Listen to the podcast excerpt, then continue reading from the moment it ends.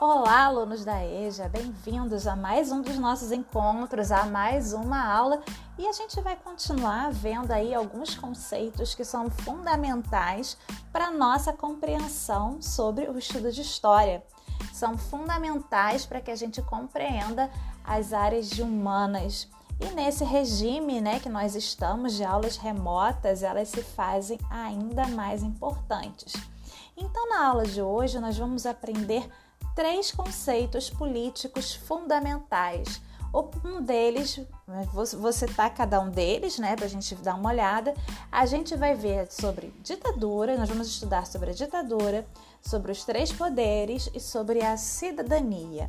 Então vamos começar com a ditadura.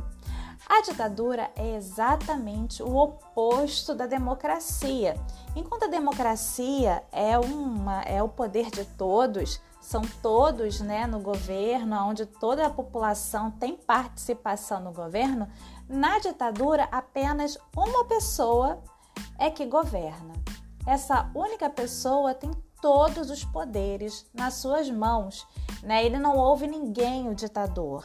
Então a ditadura é um regime governamental onde todos os poderes do Estado, com letra maiúscula, estão concentrados em um único indivíduo, o ditador.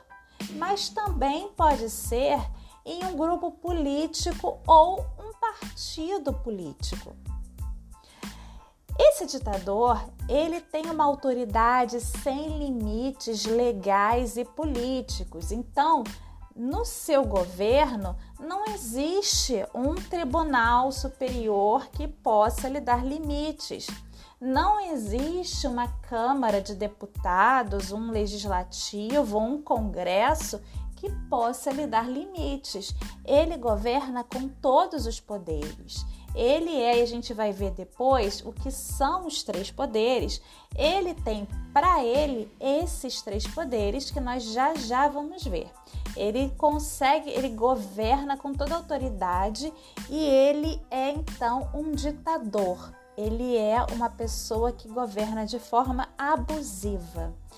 Ele se mantém no poder pela violência, justamente porque ele se mantém no poder de uma forma ilegal e que ele exerce esse poder de forma ilegal. Então, ele vai se manter no poder pela violência, pelo medo. E ele chega ao poder sempre por um golpe, né? Um golpe de Estado, novamente lembrando que é com letra maiúscula, né? Como é que vai se dar esse golpe? Ele pode simplesmente dar um golpe no processo eleitoral, e se proclamar ditador, ou ele pode ser eleito e não sair depois de ser eleito, quando acabar o seu prazo, dar um golpe, né? E sabe, são várias formas de golpe de Estado que podem acontecer. O Brasil já viveu várias ditaduras ao longo da sua história. Na nossa história mais recente, no século XX, nós vivemos uma ditadura durante o governo de Getúlio Vargas, a gente pode lembrar aí do Estado Novo, que vocês vão aprender, e também durante a ditadura militar, onde os militares governaram sem limites legais e políticos, já que o Supremo Tribunal Eleitoral ele não tinha poderes especificamente porque os juízes eram cerceados e os partidos políticos eles eram é, eles eram de uma certa forma controlados pelos militares e a Câmara de Deputados, o Legislativo, era escolhido por esse grupo de militares que estavam no poder. Eles se mantinham no poder também pela violência e eles tomaram o poder por um golpe, um golpe que foi dado em 1964 no antigo presidente que estava em exercício, João Goulart. E mais aí uma observação que é importante da gente fazer, que historicamente a ditadura ela surge lá na Grécia antiga, mas ela não tinha essa conotação negativa não. A ditadura lá na Grécia antiga ela era um, uma exceção, era um caso de exceção que acontecia quando as cidades gregas estavam em guerra. Então, os cidadãos gregos escolhiam uma pessoa que seria nomeada ditador. E aí na Grécia, ditador era um cargo que teria e essa pessoa que exercia o cargo de ditador teria todos os poderes do Estado por seis meses para resolver a crise. Caso ele ficasse por mais de seis meses, ele podia ser assassinado pelo povo, porque justamente era para se evitar que essa ditadura se tornasse algo negativo, que aí eles não chamavam de ditador, né? Eles usavam um outro nome para esses casos. Agora vamos falar desses três poderes aí que eu tô falando que o ditador tem os três poderes. Que três poderes são esses, né? Os três poderes, eles foram criados durante o período do iluminismo. O iluminismo foi um período que ocorreu na França do século XVIII, em que muitos filósofos, muitos homens de ciência passaram a se preocupar com a questão digamos, da ditadura que existia naquela época, que era chamada de absolutismo. Os reis que governavam, eles tinham poderes de ditador. Eles eram reis absolutos. Eles tinham todos os poderes, faziam o que queriam e governavam para si mesmos. Eles não pensavam na população que vivia sempre em condições extremamente precárias e de miséria. Então, muitos filósofos começaram a pensar em alternativas, em formas mais possíveis de uma sociedade ideal e de um governo menos corrupto, de um governo que seria um governo mais democrático. Eles começaram a pensar, inclusive, em instaurar uma república, né? E a república às vezes poderia ser algo ideal, ou então podia se continuar com o rei, com uma monarquia. Mas essa monarquia deveria ser constitucional. Ela deveria ter uma lei que dissesse quais eram os poderes do rei e dando limites a ele. A Constituição é um conjunto de leis que vai então delimitar os poderes dos, nossos governantes, dos nossos políticos, dos juízes, que determina inclusive as nossas ações como cidadãos, né? Os, a, os define como é que a gente vai exercer a nossa cidadania, quais são os poderes do prefeito, quais são os poderes do presidente, dos deputados, dos juízes. Também vai determinar sobre os nossos direitos sociais, sobre os nossos direitos trabalhistas sobre os nossos direitos à saúde, sobre os nossos direitos à educação. Então a Constituição, ela é muito importante. E antes do iluminismo, ela ainda não existia em muitos países.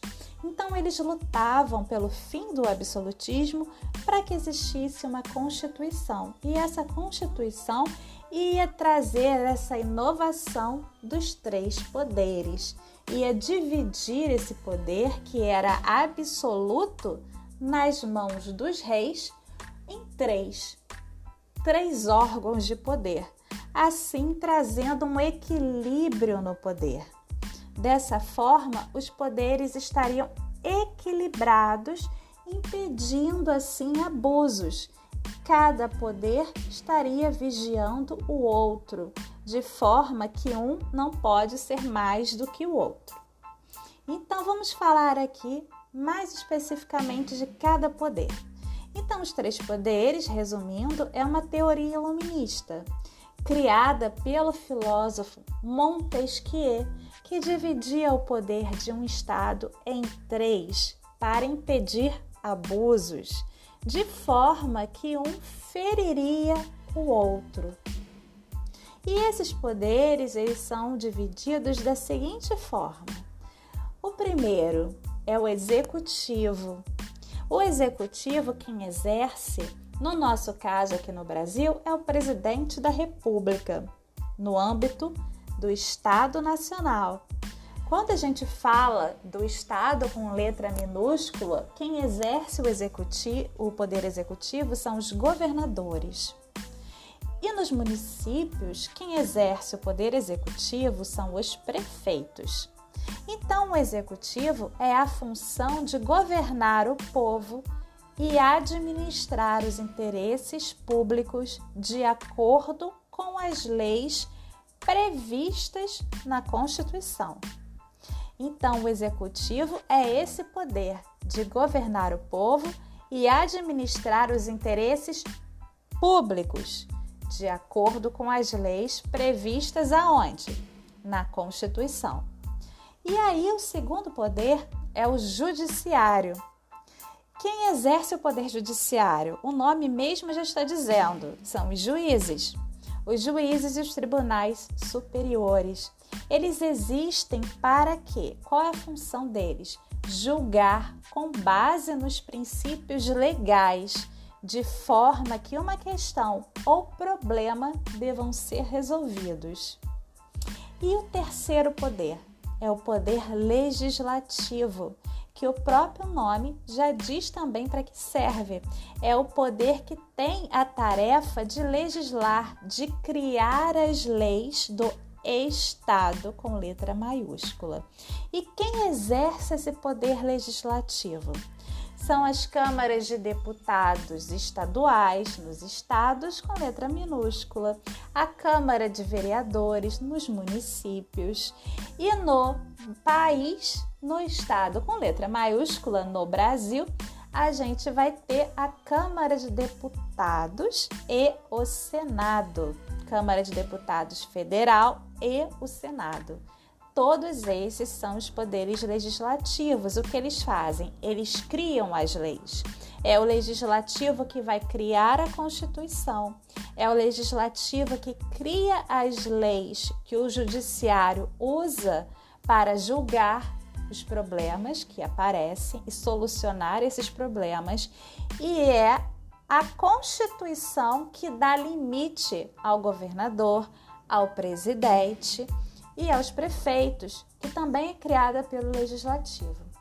Então, gente, de uma certa forma, todos esses poderes são conectados, de forma que um depende do outro. Ninguém é mais e ninguém é menos.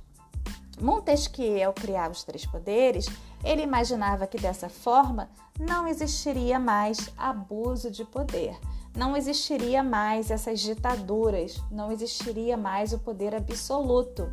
E de fato, quando ocorre uma ditadura, a primeira coisa que acontece é o fim dos três poderes e todos esses três poderes ficam na mão do ditador. Entenderam? O próximo conceito que nós vamos trabalhar é o conceito de cidadania. O que, é a cidadania, gente? É um direito que todos nós temos. É a prática dos direitos e deveres de um indivíduo, de nós, pessoa, em um estado com letra maiúscula. A cidadania, como a temos hoje, foi um direito conquistado ao longo de muitas lutas históricas. Então, para que a gente tenha todos os direitos que nós temos hoje para sermos considerados cidadãos, direito à educação, direito à saúde, direito à moradia, direito ao voto, né, direitos trabalhistas, uma série de direitos sociais que nos tornam cidadãos a gente precisa ter acesso amplo a todos esses direitos se a gente não tem acesso assim, perfeito a qualquer um desses direitos que eu citei a vocês, a nossa cidadania está sendo cerceada e a gente precisa lutar por essa cidadania. Por isso que a cidadania é um direito conquistado e ele foi conquistado ao longo de muitas lutas históricas, né? Desde lá da Grécia Antiga até os dias de hoje, nós lutamos por cidadania. Então, todas as lutas históricas, as nossas lutas atuais, são em torno, são por motivação da conquista da plena cidadania. Se você pensar bem, se você olhar para a nossa escola pública, se você olhar para os hospitais públicos, você vai ver que a gente ainda não conquistou uma cidadania plena. Se você vê como existe discriminação né, entre pessoas de determinadas cores, de determinada cor, pela renda das pessoas, como existe desigualdade, você vai ver que a gente ainda não conquistou essa cidadania plena. Então, a luta ela ainda não terminou. Então, essa é uma luta histórica que acontece há mais de dois mil anos e ela não terminou. Né? Ela chega ao seu ápice a partir da Revolução Francesa, tema que a gente vai ver se Deus quiser, eu espero que sim, mas ela ainda não terminou nos dias de hoje. Nós conquistamos muita coisa, mas ainda falta conquistar muito mais, ok? Então, a cidadania, ela existe, nós temos direito a muitas coisas para que a gente possa ter direito a votar. Por exemplo, foi uma luta muito gigantesca, muito grande, que ocorreu desde o século XIX ao longo do século XX. Foi uma conquista muito recente, por exemplo né, para que todos tenham direito à saúde e à educação. Foi uma conquista recentíssima que ocorreu nessa nossa última Constituição, a atual Constituição de 1988. Então, são lutas muito recentes, muito duras, muitas pessoas morreram em nome dessa causa e é por isso que a história existe e que a gente estuda a história para que a gente tenha consciência, para que a gente dê valor a cada um desses direitos, a cada um desses conceitos que foram duramente conquistados por muitos indivíduos ao longo de muito tempo na história, ok? Encerramos a nossa aula aqui e até a nossa próxima aula, nosso próximo encontro. Um beijo e tchauzinho!